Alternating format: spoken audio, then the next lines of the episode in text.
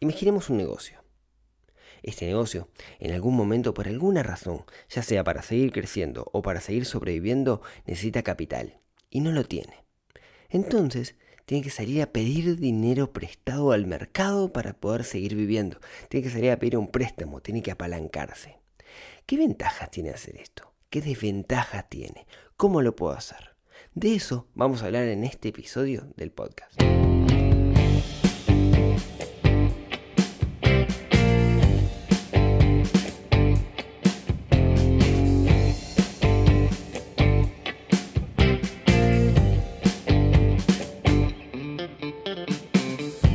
Muy buenos días, tardes, noches para todos. Bienvenidos a este episodio número 75 del podcast de Neurona Financiera, ya el penúltimo episodio de este año 2019, ya preparando el 2020. Hoy vamos a hablar de un tema súper interesante, porque dos por tres se acerca gente diciendo, che, mirá, vos que estás con este tema de, las, finanzas y las inversiones y no sé qué, sabes que tengo un negocio y necesito plata por H o por B, porque me fundo si no consigo la plata, o porque si consigo la plata voy a crecer muchísimo. Y, primero no soy un prestamista, pero está bueno charlar de estos, de estos temas. Antes déjenme contarles dos cositas. No sé si dieron una vuelta, lo comenté sobre el final del episodio pasado, pero se renovó la web, neuronafinanciera.com, así que si se pueden dar una vuelta para, para bichar y si encuentran algún error o algo, comentarme, estaría muy bueno. Recuerden que la web está, además de todos los episodios del podcast y las notas, cuando llego las notas del programa, me refiero a en cada episodio, digamos, escrito, qué es lo que habla el episodio y algunas referencias. También van a poder encontrar algunos cuantos artículos y en particular, si entran a la home, va a haber un paper que escribí hace un tiempo que, que, de alguna manera lo reedité, este, le di un poquito más de forma, que es una, una guía que me parece que es re importante para este diciembre, que es una guía de, de, cómo no morir por estrés con el tema de los regalos. ¿Sí? Está, si entran en neuronafinanciera.com, por ahí abajo la van a poder descargar. Em, si quieren denle, denle una leída porque es, válido para diciembre, pero es válido para todo el año. Yo estoy convencido de que hemos dejado de disfrutar el hecho de hacer regalos porque básicamente se transforma en una situación de estrés y la idea es volver a disfrutarlo y volver a, regalar y, generar cariño a la gente que queremos. Así que fíjense por ahí, léanlo y se, acabaron los anuncios parroquiales. Bueno, bienvenidos a este episodio número 75, como comentaba.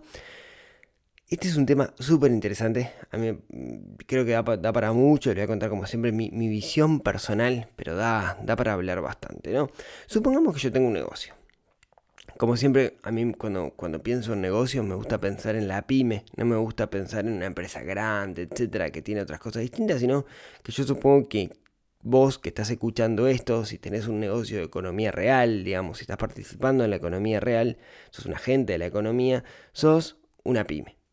Si me está escuchando el dueño de una multinacional, perfecto, pero me parece que, vamos más para el lado de, las pymes. ¿sí? Dos por tres, una pyme, por distintas razones, puede necesitar una inyección de dinero. Eso es lo que se llama usualmente como apalancarse. Apalancarse lo vemos, bueno, necesito algo que me sirva de, de palanca para poder seguir creciendo. Por ejemplo, Imaginen que yo soy un lavadero de ropa, mi gran ejemplo del lavadero. Soy un lavadero de ropa y em, por alguna razón estoy mm, demorando mucho porque tengo más ropa, me llega más ropa de la que puedo lavar.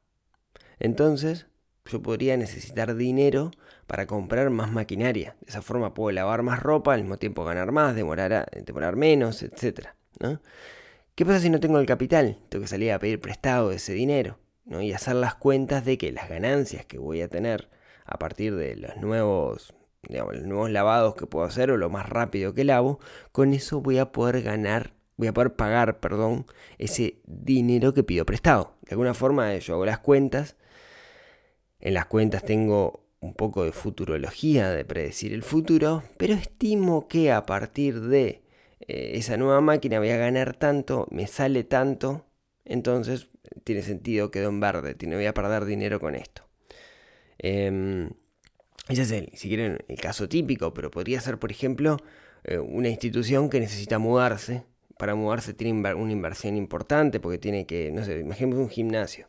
¿No? El gimnasio tiene 100 socios, ya no entra en este local, necesita un local más grande. Consigue el local, pero lo tiene que armar. Entonces, para armar ese local, ¿qué tiene que hacer? De alguna manera, tiene que invertir un montón de plata. Que el piso, que el no sé qué, que pintar, bla, bla, bla. ¿Cómo puedo hacer eso? De nuevo, necesita dinero. Si no tiene el dinero, para seguir creciendo, partiendo de la estimación de que en un local más grande va a seguir ganando más dinero porque va a venir más gente, la forma que tiene de hacerlo no es otra que pedir dinero prestado, si es que no lo tuviera. Si se quiere son, casos lindos, no son casos de crecimiento, pero la realidad es que no siempre están así. Está el caso de la deuda, ¿no? Supongamos una institución, sea cual sea, que debe dinero y no tiene ese dinero para pagarlo. Entonces, una de las cosas que puedo hacer es pedir dinero prestado a una tasa menor de lo que le está cobrando el que le prestó el dinero hoy para poder cubrir ese agujero. Ahí ya es más riesgoso, porque el que presta el dinero dice, che, te presto plata, pero vos ya estás endeudado, ¿cómo sé que me vas a poder pagar? Ahí usualmente se terminan préstamos familiares y cosas por el estilo. Ahora pues hablamos de eso. Y si quieren, hay una que es... Em, bastante común, bastante común y ahora la mencionamos, que es cuando yo pido dinero para pagarle a mis proveedores para vender algo. ¿A qué me refiero con esto? Imaginen un caso totalmente hipotético, esto conozco miles, por eso lo digo. Imaginen que yo le vendo, em, eh, no sé, vendo, ay, Qué, mal que está mi imaginación esta mañana. Yo les cuento que grabo esto muy temprano en la mañana, no son las 6 de la mañana aún, y esa noche estuvo complicada, así que disculpen, ahí me golpeé, ya está. Imagínense que yo tengo una, eh, vendo harina, una harina especial, ¿no? Harina de lentejas a eh, la industria, ¿no? Entonces, eh, viene una fábrica y empieza a hacer hamburguesas veganas y necesita esta exclusiva harina de lentejas, que en Uruguay no se, no se consigue, pero yo tengo el contacto. Entonces yo puedo importar esta harina de lentejas de Holanda y cuando la importo tengo que pagar los costos de importación. Entonces supóngase que yo importo 10 mil dólares de harina de lentejas. Cuando importo esos 10 mil dólares de harina de lenteja, le tengo que pagar despachante de aduana, etcétera, y al proveedor le tengo que pagar, y todo eso me sale 10 mil dólares. Después yo lo voy a poder vender al proveedor en 15 mil dólares. Es un negocio redondo, donde mi fortaleza en realidad está en conocer de comercio exterior, conocer a los contactos que pueden, como puedo hacer la importación, conocer a quien compra y conocer a quien vende. Este es un negocio que mucha gente lo hace y de hecho mucha gente vive de, de eso y es súper interesante, ¿no? Estar en el medio, ser un intermediario. Ahora, ¿qué pasa si me sale este negocio y no tengo las 10 lucas como para poder pagarle al proveedor, al despachante de aduana, etcétera? Y me engano, me va a pagar a 90 días, cuando yo le dé la harina de lenteja, me va a pagar a los 90 días los 15 mil dólares. Bueno, si no tengo la plata sería una, pena perder ese negocio, porque es un negocio con una gran rentabilidad. Entonces, ¿qué puedo hacer? Salir al mercado a buscar ese dinero pido prestado esos 10 mil dólares, pedir prestado plata siempre me va a costar dinero, entonces los pido prestado, hago todo el negocio y después de alguna forma le pago al que me prestó el dinero y mi ganancia no va a ser los 5 mil dólares de diferencia entre 15 y 10, sino que va a ser la diferencia entre 15 y lo que le pagué al que me prestó la plata prestada. Pues supongamos que me la presta, me presta 10 mil dólares y me cobra 12 mil dólares por eso, entonces mi ganancia va a ser 3 mil dólares. Son números como muy redondos, pero era para que tuvieran una idea de, cuáles son las razones por las cuales una empresa tiene que salir a pedir dinero prestado.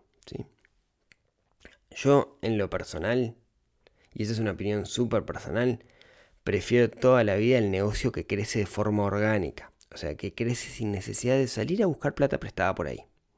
¿Por qué? porque el crecimiento se va dando necesariamente pasito a pasito y es la forma que tenemos, creo yo, de ir aprendiendo también cosas. Entonces, en ese sentido, yo soy fanático del crecimiento orgánico, me gustan mucho más las industrias que han crecido orgánicamente. Pero es verdad muchas veces para dar el salto hay empresas que sí necesitan una inyección de capital. Sí necesitan esto. Eh, tiene sus pros y tiene sus contras. Justamente la idea es hablar de, eso. ¿sí? Pero bueno, ahí cada uno, cada uno verá, depende mucho del tipo de negocio en el que estemos metidos. Entonces, bien. Em, dicho esto, ¿no? Somos una empresa y tenemos que salir a pedir plata. ¿Qué es lo primero que se nos viene a la cabeza? Lo primero. Lo primero es pedir un préstamo en el banco. Si hice las cosas bien, tengo una línea de crédito, tengo una cuenta empresa abierta y quizás tengo una línea de crédito. Una línea de crédito es como una suerte de crédito preaprobado que me dan los bancos. El problema que tengo ahí es, primero, la tasa del banco a veces no es la mejor, es medio negociable, va a depender de, la cara bonita que tengamos y los movimientos que hicimos, etc. Y lo segundo, lo segundo es que quizás el banco decida no darme el préstamo. Por mi perfil crediticio, por el perfil crediticio de la empresa, por mi pasado, porque alguna vez mandé alguna macana, etc. ¿no? O sea, sepamos que cada cosa que hacemos nosotros en el mundo financiero, donde pedimos dinero, donde mm, de alguna forma eh, queda registrado lo que nosotros hicimos, va a un perfil, perfil de la empresa, perfil de la persona, y eso es lo que toma, lo que, lo que, lo, que busca, lo que estudia para tomar una decisión cualquier agente financiero. Y hay mucha gente que por distintas razones está fuera del sistema bancario. El, el sistema bancario no te va a prestar dinero. ¿Por qué? Porque es lo más burocrático que, de todo lo que, lo que hay, lo más burocrático, ¿no? Es, el, banco, digamos, busca tener un negocio poco riesgo.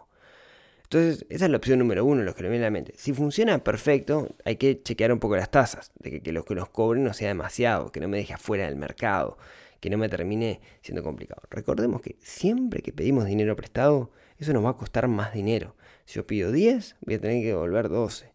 ¿sí? ¿Cómo se calcula eso? ¿Cómo se calcula? Bueno, con la tasa, ¿no? La, tasa, la tasa la tasa efectiva anual del préstamo, ¿no? Si me dicen, este préstamo tiene una tasa efectiva anual del 20%, si yo pido 100 y lo devolviera en un año, en un año voy a tener que devolver 120, básicamente. No está cual, pero la idea es esa. La idea es que siempre pedir plata me cuesta plata. Por eso yo digo que me gusta el crecimiento orgánico, porque en realidad prefiero pedirme la plata a mí mismo, porque voy armando un fondo para poder hacerlo. Pero bueno, a veces esto, la realidad es que no podemos hacerlo, no podemos ir al banco. Si podemos, y la tasa es acorde porque me hicieron una muy buena tasa, genial. Ahora, ¿qué pasa si estoy por fuera de ese sistema? Y sorprendería, digamos, la cantidad de veces que el banco no apuesta a algunos proyectos y termina por afuera. Y termina por afuera puede implicar un riesgo. Lo otro que puedo hacer es pedir plata a un particular. Pedir plata a un particular suena a ir a un prestamista en una cuevita, digamos. Y ta, no necesariamente es así. ¿Ah? A ver, la típica de pedir plata prestada con el primero que se arranca cuando uno tiene una pyme es con un familiar, ¿no? Si, un familiar tiene dinero, uno va, le cuenta, etc. Y es el que es más fácil de convencer de alguna manera, porque hay un vínculo de confianza construido con uno que viene antemano, independiente del negocio.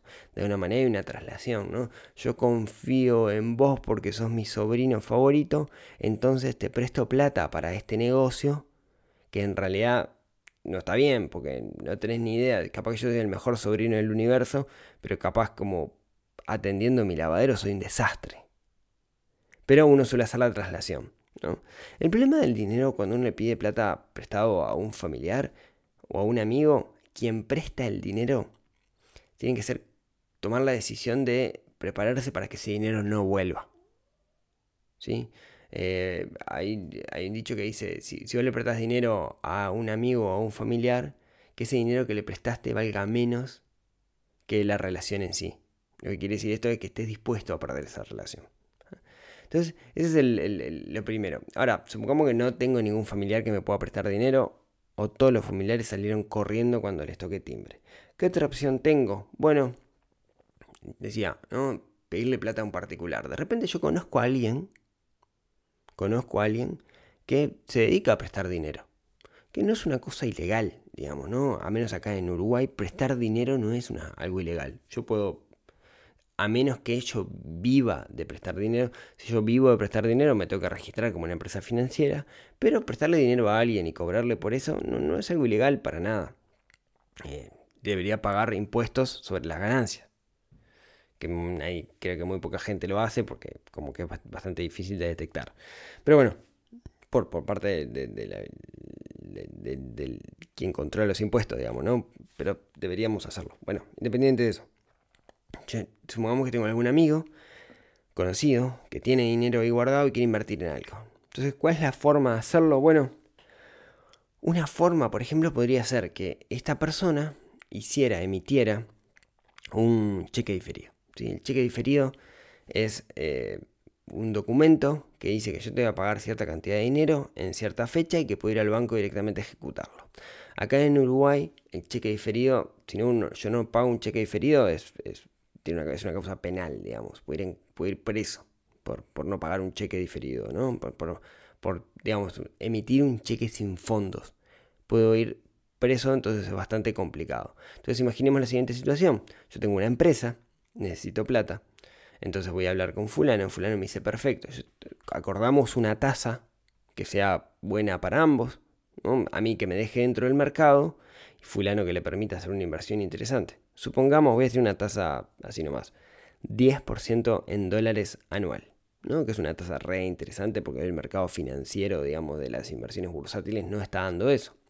Entonces, supongamos esa tasa y lo que hago es le emito un cheque cuando le vaya a devolver el dinero a, quien me prestó el dinero, valga la redundancia, le emito un cheque diferido por lo que nosotros acordamos. O sea, si yo le pido 10 mil dólares prestados a una tasa del 10% anual y le voy a devolver el dinero un año, lo que hago es emitirle un cheque diferido dentro, o sea, para dentro de 365 días por 11 mil dólares. 10 mil dólares más un 10%.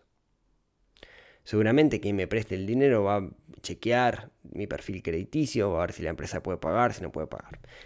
Si le puedo devolver el dinero antes, para mí es mejor, entonces le pido los 10 mil dólares, se los puedo devolver en 6 meses. En realidad lo que aplica es el 10%, pero aplicado a 6 meses. Entonces no son mil dólares, sino son 500 dólares. Le pido 10 mil dólares y en 6 meses le, devuelvo, emito el cheque por 10.500 dólares. Esto es lo que se llama un autodescuento. Para aquellos que, mm, que, vengan trabajando, por ejemplo, con, Mi Cheque, que es una plataforma de compra y venta de cheques, no se puede hacer esto de autodescuento. Yo no puedo poner un cheque mío en la plataforma. El Banco Central no lo permite. Yo lo que puedo es poner un cheque de terceros con el cual me pagaron, pero no un cheque propio. Y tengo que demostrar, digamos, de dónde llega ese, cheque. Esta es una práctica, como les decía, bastante común, pero bastante, bastante común esta de los, de los cheques eh, diferidos. Claro, la pregunta es, eh, ¿a dónde salgo a buscar? Bueno, está lleno de gente que se dedica a esto. De hecho, el otro día hablaba con, un amigo que tiene una óptica y me decía, no, un día viene un flaco y el flaco me compra los cheques. O sea, ya sean mis propios cheques o los cheques este, diferidos. No sé quién es y eso da un poco de miedo, ¿no? Por eso, tipo el prestamista o si no le pago, no sé qué, no sé cuánto. Pero bueno, si uno tiene esperanza de pagar, si uno va a pagar bien, digamos, no debería tener problema en ese, en ese sentido. Pero siempre es mejor ir sobre cosas reguladas que estar pidiendo dinero a un total extraño. Porque hay un tema de seguridad ahí en la, en la vuelta. Lo que digo es que quizás en nuestro entorno tengamos amigos o conocidos que se dedican a este tema. Ahora, ¿qué pasa si yo no puedo emitir un cheque? Porque no tengo cheque diferido, porque no tengo cuenta bancaria. Bueno, cuenta bancaria tengo que tener, pero por alguna razón no puedo emitir el cheque. Y usualmente ahí lo que se hace si, si alguien me presta dinero es jugar con una garantía. Por medio de un escribano se hace un contrato entre partes, un contrato entre particulares, donde dice, si fulano no paga, Mengano se va a quedar con este auto. ¿no? Se prenda de alguna manera algo para que sea la garantía de eso. Que es lo que se hace con un crédito hipotecario, de cierta forma, ¿no? que lo hacen los bancos. Pero acá estamos hablando de un nivel un poco más chico. De alguna manera se deja una garantía sobre aquello. Está bien, esa es la parte más fea, digamos, la de pedir plata prestada y pedirse un particular, digamos que no suena, no lo es, pero no suena como un gris. ¿Qué otra opción tengo? Y quizás sea la más interesante como para charlar y era la que me quería enfocar el, día de hoy, ¿no? Vimos el banco, vimos pedir prestado a alguien que no sea un banco o una institución financiera. ¿Qué pasa si yo en realidad lo que busco cuando pido dinero prestado es asociarme con alguien? ¿A qué me refiero con esto? Supongamos que yo tengo un negocio que está en una etapa de consolidación, de crecimiento, consolidación. En realidad, no puedo salir a pedir plata prestada así nomás, porque no tengo la garantía de que voy a poder pagarlo. Supongamos que inventé mi propia fórmula de hamburguesa vegana, ya que estamos con, el, con la harina de lenteja. Supongamos que inventé mi propia fórmula de una harina vegana. Y es una fórmula que para mí va a andar, pero todavía no tengo bien validado mi negocio. O lo validé en la chiquita, pero para crecer, para poder producir más, necesito de alguna manera más dinero. Entonces, ¿qué puedo hacer? ¿Qué tal si salgo a buscar un socio en vez de salir a buscar dinero prestado? Si salgo a buscar dinero prestado, no sé si lo voy a poder pagar. Y en realidad nadie me lo va, nadie me lo va a prestar además, ¿no? Porque yo salgo con la idea de, tengo la mejor hamburguesa vegana. Y tal, el que me va a prestar la plata dice, voy, esto va a andar. Yo qué sé, yo para mí te presto la plata, vos invertís, pero después esto si no se lo vendes a nadie. ¿Qué hacemos? Nos metemos la hamburguesa vegana en algún lado, ¿no? Entonces, quizás ahí lo que vamos a salir a buscar es un socio que quiera compartir el riesgo conmigo. De alguna manera, ok, perfecto. ¿Por qué un socio? Porque me presta el dinero, pero a cambio se queda con un porcentaje de mi compañía, que va a depender del porcentaje de la negociación que se haga. ¿no? Esto es muy Shark Tank, no sé si vieron esa serie, pero puede pasar, ¿no? Yo vengo con mi empresa que se dedica a hacer el producto hamburguesa vegana increíble y yo, mira, me parece que esto puede andar, este, yo te, te presto plata, te doy, mejor dicho, te regalo plata, pero a cambio tú me das un porcentaje de la compañía. Se hace una evaluación de la compañía y de alguna manera, según la plata que te prestan, vos te quedás con ese porcentaje. Ah, es un poco la, idea de, esto. Em, ¿Vale esto?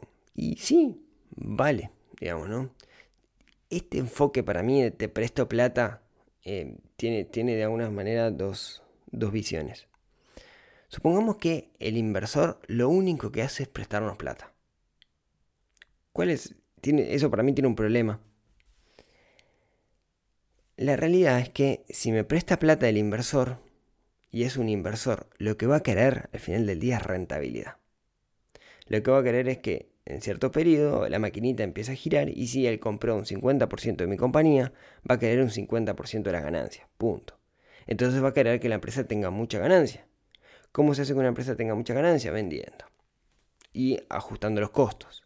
Entonces va a tener una visión muy, em, digamos, muy cortoplacista en sí, que lo que va a querer es su plata. ¿no? De alguna manera no comparte el proyecto no comparte el día a día, sino lo que quiere es rentabilidad. Y va a exigir rentabilidad. Y a veces la rentabilidad en eh, se, necesita en el corto plazo y eso va en contra en el largo plazo. Entonces tenemos como socio que tiene una parte de la empresa, de repente alguien que es un mercader del dinero, que lo que quiere básicamente es más dinero. ¿sí? Invirtió, pero lo ve como un negocio, ¿no? quizás no crea en el producto, eh, lo vio como una inversión de riesgo. Y va a insistir en que el negocio genere esa rentabilidad. Ahora bien, existe otra forma de asociarse que es la que a mí personalmente más me gusta, que es buscar un socio que aporte capital, está bien, pero que no aporte solamente el capital, sino que también aporte su conocimiento, las referencias que tenga y eventualmente también que le dedique tiempo de trabajo. ¿A qué me refiero con esto? Cuando digo conocimiento es, ¿qué tal si mi negocio, mi, yo de alguna manera coinvierto con alguien, me asocio con alguien, pero este alguien sabe un montón de el negocio en el que yo estoy. O sabe de algo que mi negocio necesita, llámese marketing, llámese ventas, llámese que cocina, mundo culinario, etc. ¿no? Alguien que me puede aportar valor. Y eso es un poco lo que vemos en Shark Tank, ¿no? Que es, ah, ok, yo te puedo aportar este, todo lo que sé de no sé qué, no sé cuánto, de marketing digital o todo lo que sé de comercialización, tengo mi cadena, lo podemos meter en mi cadena. A eso me refiero. O sea, imagínate, volvamos al caso, tengo mi hamburguesa vegana. Viene el dueño de, no sé, eh, Frog, ¿no? Una que es una cadena de, supermercados este, a que están cerquita, digamos, cercanía. Y te dice, mira, yo te compro un 10% de tu compañía por esta cantidad de dinero que vos lo vas a usar para seguir creciendo, etcétera, etcétera. Pero además te pongo una vitrina de hamburguesas veganas en cada uno de mis locales, de mis 300 locales. Ahí hay valor. ¿No? Hay valor. No es plata directamente, sino que el valor está en que me está llevando a todos lados. O quizás el valor de este socio es la referencia. Conoce a quien puede... Mira, yo conozco a todos los dueños de los restaurantes. Entonces, vamos a poner tu producto en todos los restaurantes y cuando sea la opción vegana en los restaurantes va a ser tu hamburguesa. Pero porque tiene conocimiento, conoce a los clientes de alguna forma. O quizás, como decía, le pueda dedicar trabajo. Yo sé mucho de marketing digital, entonces yo me voy a encargar de las campañas de marketing digital. Soy tu socio, pero además voy a hacer el marketing digital. O tengo la cadena de distribución, entonces yo soy socio tuyo, pero además me voy a encargar de la distribución del producto porque yo tengo la cadena armada, que muchas veces es lo más complicado. De alguna manera, cuando buscamos un socio así, este socio comparte la visión en largo plazo del negocio y busca que el negocio crezca, independiente de obtener rentabilidad en el corto plazo. En un caso lo que hago es buscar rentabilidad en la rapidita, en otro caso lo que hago es eh, apostar al crecimiento del negocio, apostar a que el negocio va a seguir creciendo a lo largo del tiempo.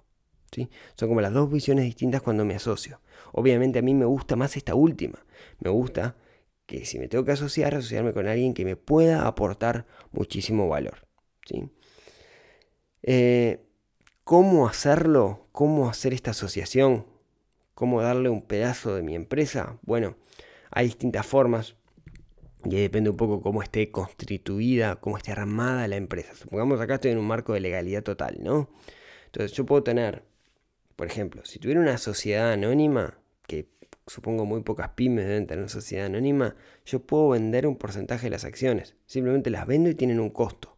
Y paso a ser un accionista más la otra persona. Es lo más fácil. Ahora, si tengo una em, sociedad de responsabilidad limitada, una SRL o una SL en otros países, ahí lo que hago es de alguna manera hacerlo socio con un porcentaje, yo puedo tener el 90 y el otro el 10, no tienen por qué ser iguales, pero lo que hacemos es hacerlo socio, tengo que pasar de alguna manera con un notario, con un escribano que se encargue de hacer los papeles de eso. Si eh, tengo una sociedad de hecho, que es algo que existe acá en Uruguay, donde dos o más personas pueden armar una sociedad, más o menos lo mismo, lo único que no está el tema de la responsabilidad, y una cosa que se viene acá en Uruguay, que en otros países ya existe y en otros no, que está muy buena, es lo que se llama la sociedad anónima simplificada, que está pensada justamente para esto, está pensada como para emprendedores, está pensada para armar empresas y que uno pueda mover de alguna manera cantidad de acciones. Todavía no está implementado en Uruguay, está legalizado, entonces salió la ley, pero no se implementó y sería de esperar que se implemente el año próximo. La otra alternativa, que es la más barata pero también tiene cierto riesgo, es un contrato entre partes que es lo que se llama un contrato de capitalización. Yo te doy un 10% a cambio de un 10% de, las, de tu empresa, a cambio de un 10% de las ganancias mensuales. Y se puede hacer un contrato que diga con todas las cláusulas, digamos, lo puede hacer un abogado, etc. ¿Cuál es el problema ahí? Si yo estoy, lo único que quiero es mi dinero, tengo que auditar la contabilidad para, que para saber si está bien. De alguna manera tengo que estar, tengo que involucrarme. ¿Cómo sé que esas ganancias son las ganancias que me dijeron? O confío o audito la contabilidad. ¿sí? Em, lo otro que tiene estos contratos entre partes es que donde no funcionen, en sí tengo que terminar haciendo un juicio. Y, eso te puede terminar saliendo mucho más caro inclusive que lo que sale olvidarte del tema. Así que es lo complicado de los contratos entre partes. Por último, como para, terminar, si van a ir por este camino, que es el camino lindo, digamos, de buscar un socio que me pueda aportar valor, etcétera, si van por ese camino, tengan en cuenta algunas cosas que son vitales para que no fracase esa sociedad, ¿no? Que una sociedad no es otra cosa que un conjunto de personas que tienen un fin común. Justamente lo primero está por ahí, tener una visión alineada del futuro, hacia dónde queremos que vaya la empresa. Si la visión no, está alineada, si uno quiere que vaya por acá, quiero rentar, quiero ganar dinero, y el otro dice, no, quiero que la empresa crezca, va a haber cortocircuitos en algún momento, y eso puede llegar a ser peligroso. Entonces, lo primero va por ese lado. ¿sí? Lo primero es que tengamos una visión alineada. Es natural que los socios tengan perfiles distintos, y algún día voy a hacer un episodio hablando de los perfiles societarios, pero es natural que eso, que eso pase. Así que puede haber chisporrotazos, pero si compartimos la visión, digamos, tenemos mucho más, eh, mucho menos riesgo de que se vaya todo al garete. Ahora, lo otro es que, y a esto me parece vital, es que me parece que los socios tienen que tener valores similares. Lo comentaba en algún momento. Si fulano eh, tiene valores en los que le gusta de alguna manera hacer cosas por abajo de la mesa y el otro socio no, eso es palío y la empresa va a terminar mal. Entonces, alineemos los valores. Si los valores están bien, me parece que tiene mucho más chances de, vivir en el largo plazo de la empresa. Y por último, súper recomendable, súper recomendable que el día que se asocien con alguien, se junten y hagan un acuerdo de socios, que pongan en blanco y negro qué obligaciones tiene cada uno dentro de la empresa y qué dedicación tiene cada uno dentro de la empresa. Ya lo comentamos en algún momento, pero parece súper importante que eso esté en blanco y negro, ¿sí? que estén muy de acuerdo quién hace qué dentro de la propia compañía. Así que esto es lo que quería contarles el día de hoy. Si están buscando eh, de alguna manera apalancar su negocio, o si el día de mañana piensan en apalancar su negocio, les recomiendo que escuchen atentamente este episodio porque tiene varias opciones de cómo hacerlo y, sobre todo los riesgos que implica. ¿no? Tengamos presente que cuando salimos, cuando no crecemos de forma orgánica, cuando queremos pegar un salto y necesitamos plata afuera, de alguna manera, de alguna manera estamos corriendo cierto riesgo y está bueno repasarlos para saber si vale la pena hacerlo. Como siempre, muchísimas gracias por haberme escuchado hasta acá. Eh, gracias a todos aquellos que me agregan en su biblioteca Spotify. Estoy primero en Uruguay en la lista de podcasts más escuchados y eso es a partir de, primero por un lado de, que tiene más visibilidad porque ustedes me, agregan a sus bibliotecas, así que para mí es un favor enorme que me agreguen a sus, a sus bibliotecas, me ayuda muchísimo. Lo mismo por el lado de iTunes, que si bien no es la fuente principal, es donde se pueden dejar reviews y esas reviews me alimentan de para dónde tiene que ir el podcast, así que muchas gracias.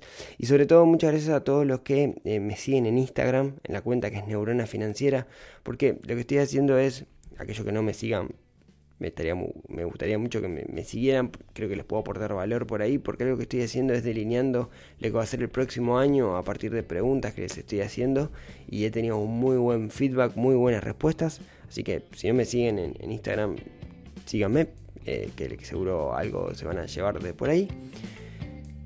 Y nos vemos el próximo miércoles, que si no me equivoco es Navidad. Así que bueno, eh, que tengan una muy muy muy buena semana. Recuerden, no se enloquezcan con los regalos, háganlo a conciencia, háganlo lindo, no dejen todo para el último momento. Y nos vemos, nos escuchamos, nos hablamos el próximo miércoles en otro episodio que nos ayude a desarrollar nuestra neurona financiera. Un abrazo para todos.